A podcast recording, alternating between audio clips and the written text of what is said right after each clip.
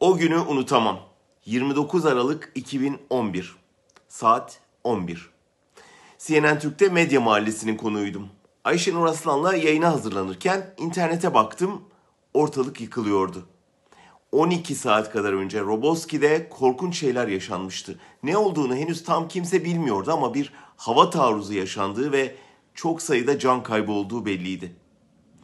Ayşenur odasında Türk kanalları açıktı. Hiçbirinde tek bir satır yoktu. Bunun üzerine CNN International'ı açtım. Amerikalı gazeteciler olayın detaylarını anlatıyordu. Türkiye'de yaşanan olay CNN'in Amerikan versiyonunda vardı, Türk versiyonunda yoktu. Ayşenur'un huzursuzluğundan kanalın o konuya girme resmi açıklamayı beklediği baskı yaptığını anlıyordum. Oysa işin saklanır yanı kalmamıştı artık.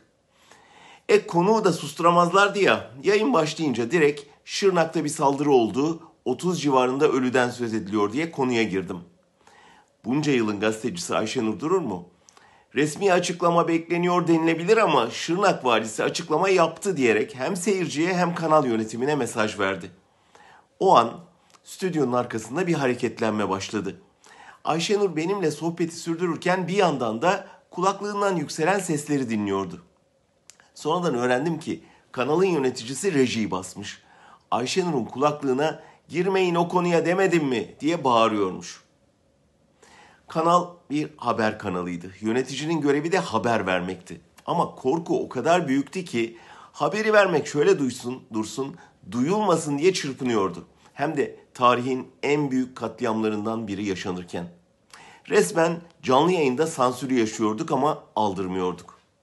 Dünya saldırıyı konuşurken CNN'in altyazısında validen açıklama başlığı duruyordu. Ne açıkladığını bile yazmaya cesaretleri yoktu. Derken stüdyoya bir görevli gelip Ayşenur'un önüne bir not bıraktı. Ayşenur nota şöyle bir göz atıp Robotski'yi konuşmaya devam etti.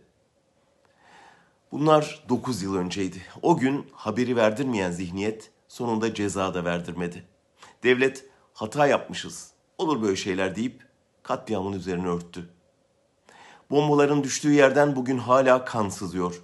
Roboski'de öldürülenler hala sorumluların hesap vermesini bekliyor.''